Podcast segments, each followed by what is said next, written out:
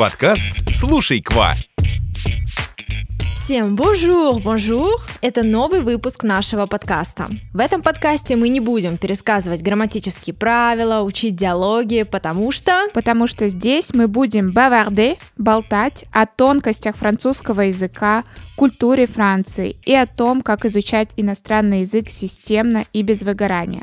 Меня зовут Кристина, я преподаватель французского языка. А меня зовут Лера, я тоже преподаю французский, а еще мы вместе основали онлайн-школу Эколь Кваква. В сегодняшнем выпуске мы поговорим о том, как развивать беглость речи. И знаешь, это у многих point faible, потому что когда, ну, вот, например, мы готовим к экзаменам Дельф, очень многие ученики, они говорят очень красиво, правильно, с красивой интонацией, но медленно, да, и получается у них из-за того, что нужно презентовать, да, вот свое экспозе с э, аргументацией, у них это выходит на слишком большое количество минут. Вообще тему беглости речи я хочу начать с того, что способность говорить на любом языке и даже говорить быстро, бегло, доступно абсолютно всем людям. То есть как вы делаете это на родном языке, точно так же вы способны делать это на иностранных языках. Согласно исследованиям, все люди имеют абсолютно одну и ту же систему овладения языком, то есть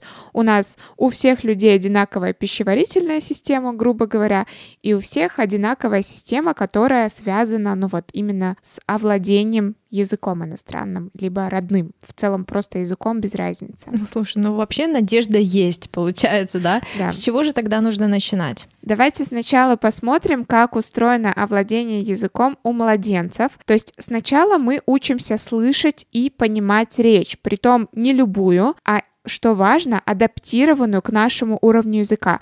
То есть родители сначала говорят с нами простыми фразами. Например, они говорят ребенку, ты хочешь кушать или там ты хочешь спать, да, поэтому ты плачешь. И чем больше мы слушаем, и тем мы больше понимаем и запоминаем значение этих фраз. То есть мы таким образом прогрессируем в понимании. Притом, по мере взросления темы и фразы, да, а, они усложняются. То есть в детском возрасте мы начинаем понимать и слушать детские песенки, там, что происходит в мультиках, да. То есть если включить мультик младенцу, он ничего не поймет, он понимает какие-то такие примитивные небольшие фразы. То есть эм, Затем мы идем в школу, и у нас начинаются там уроки математики, уроки биологии, уроки истории. Ну и да, получается, если в 3-4 года нам будут объяснять материал по биологии, конечно же, ну, в качестве ребенка мы это просто не поймем. Да, то есть э, что важно, что мы постоянно слушаем интересный и важно понятный нам контент, но чуть более сложный, чем наш текущий уровень.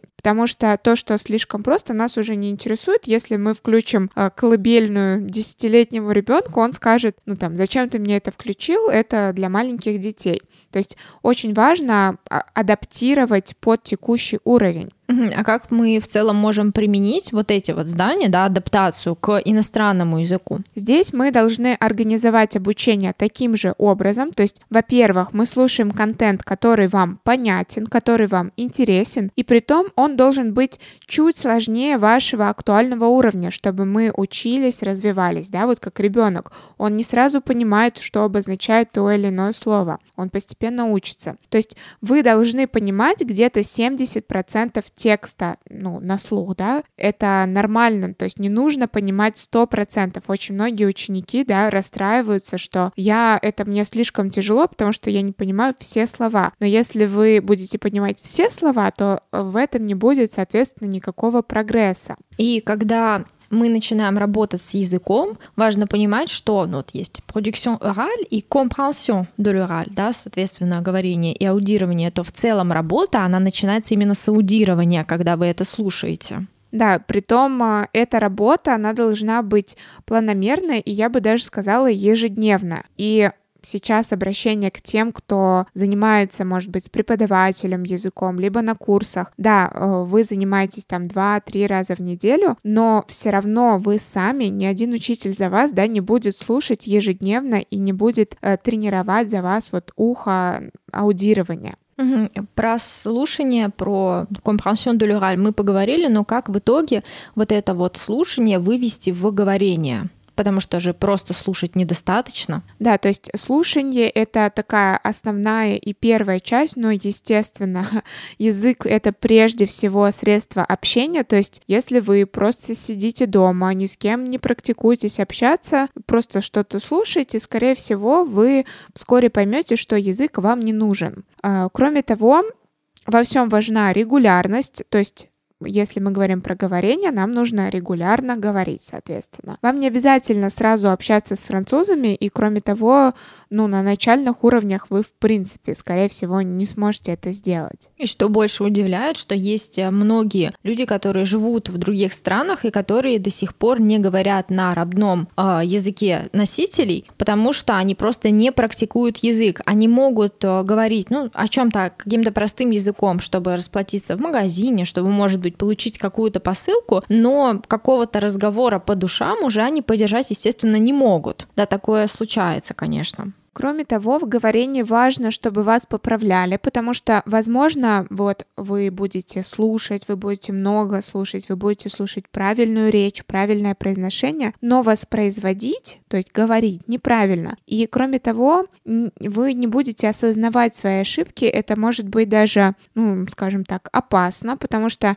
если вы говорите одну и ту же ошибку очень много раз, вас никто не поправляет, постепенно вы это закрепляете, и ваш ваш мозг э, ну, начинает считать это нормой. То есть вы будете говорить с ошибкой, вы так запомните, и потом не сможете это вообще исправить. Притом, с другой стороны, если на это посмотреть, нужно отметить, что преподаватель, он и не должен исправлять абсолютно каждую ошибку, потому что ну, на, на начальном уровне, даже на среднем, mm-hmm. очень часто встречается, повторяется какая-то ошибка. Ну, мне кажется, что преподаватель должен искоренить те, которые вот буквально в каждом предложении встречаются, а если ошибка случилась, да, ну там оговорился человек просто по невнимательности, то это скорее, вот даже помню, мы проходили, да, типа вот этих ошибок, то ее ее можно пропустить, потому что, возможно, и скорее всего, в следующий раз ученик ее не совершит. Да, либо уровень еще не дотягивает, то есть он просто не знает грамматическое правило, да, например, и он, ну, старается как-то своими способами это сказать. Э, не нужно исправлять, естественно, каждую ошибку, кроме того, ну вот, если мы уже заговорили про исправление, неправильно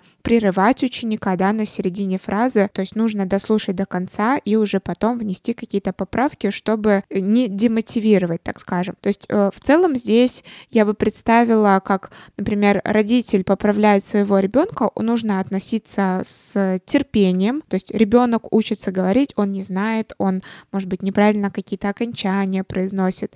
И мы, естественно, мы не будем на него ругаться, ты что, э, там, неправильно сказал какое-то слово. Точно так же и в иностранном языке преподав... отношения преподаватель и ученик должны тоже быть, ну, так скажем, базироваться на вот этом терпении и каком-то грамотном таком балансе. И вывод мы можем сделать, что для беглости речи нужно как можно больше слушать и как можно больше практиковаться и говорить. Да, и для многих, ну, конечно, это не какой-то супер секрет, но действительно очень многие упускают вот эту часть, э, когда нужно очень много слушать. Это напрямую связано с говорением. И еще я хочу дать ну, несколько таких э, идей упражнений, чтобы также увеличивать э, скорость речи. Первое это чтение текста с разной скоростью. То есть вы берете один и тот же текст, сначала вы читаете его ну, в своем нормальном темпе, затем вы а, стараетесь, ну, ускоряться, да, на каком-то отрывке. Притом а, стоит обращать внимание на три компонента. Это скорость, это плавность, то есть э, вот именно связность да, таких фраз, э, явления liaison. Кроме того, какие-то естественные паузы, они должны оставаться, то есть вы не должны это просто тарабанить без пауз. Э, речь, она все-таки естественная с паузами, то есть на это тоже обращайте внимание. То есть мы читаем текст с разной скоростью. Второе упражнение — это повторение за носителями. Э, притом не обязательно быть знакомыми да, с носителями. Вы можете открыть любое видео на YouTube, эм, возможно, такой наиболее подходящий формат это какие-то интервью, потому что влоги тяжеловато может быть без какой-то подготовки, потому что они там тарабанят вообще с какой-то скоростью огромной. То есть э, интервью мы берем любого певца или актера, кто вам нравится, и вы пробуете прямо пародировать то, что он говорит. Именно с той же интонацией, с теми же паузами, а, с теми же эмоциями. Также обращайте внимание обязательно на эмоции, как носитель их выражает в речи, и таким образом за счет повторения вы ну, привыкаете и потом постепенно внедряете это точно так же в свою речь.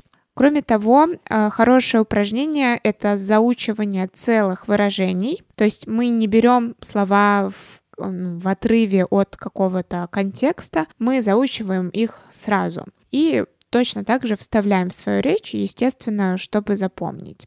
Следующий вариант — это использование перефразы. Даже есть такая игра. Помню, когда я работала еще преподавателем английского, я детям приносила такую игру. В общем, там были карточки, на них были изображены разные предметы, и нужно было, не называя этот предмет, объяснить, для чего он нужен. Почему это классное упражнение? Потому что очень часто мы сталкиваемся, ну да, в реальной жизни с ситуациями, когда мы не знаем, как сказать какое-то слово. И чтобы не замедлять нашу речь, чтобы не создавать лишних пауз, нам приходит на помощь как раз перефраз, когда мы другими словами объясняем значение этого слова. То есть можно прямо попрактиковаться и, ну не знаю, все, что вы видите, э, попробовать поназывать э, другими словами. И последнее упражнение, про которое мы говорим, ну, наверное, через один выпуск, это пересказ. Это отличный способ потренировать разговорную речь, когда у вас нет собеседника. То есть мы все пересказываем, э, тексты, фильмы, ну, абсолютно все. Не словами текста, да, мы не заучиваем его, а именно своими собственными словами. Это очень классно работает. Кристина, спасибо большое тебе за примеры упражнений. Надеюсь, что вы обязательно ими воспользуетесь. Но это, конечно же, не тренировка на один раз. Если вы угу. будете повторять за носителем, да, это нужно делать э, несколько месяцев, да, несколько раз в неделю. То же самое перефразы, пересказы. Обязательно тренируйтесь. На этом наш выпуск подходит к концу. Спасибо, что вы были с нами. Ставьте нам звездочки в iTunes и подписывайтесь на нас в Яндекс Музыке. А также оставайтесь на связи на других площадках площадках. Услышимся в следующем выпуске. Всем au revoir! Quoi Quoi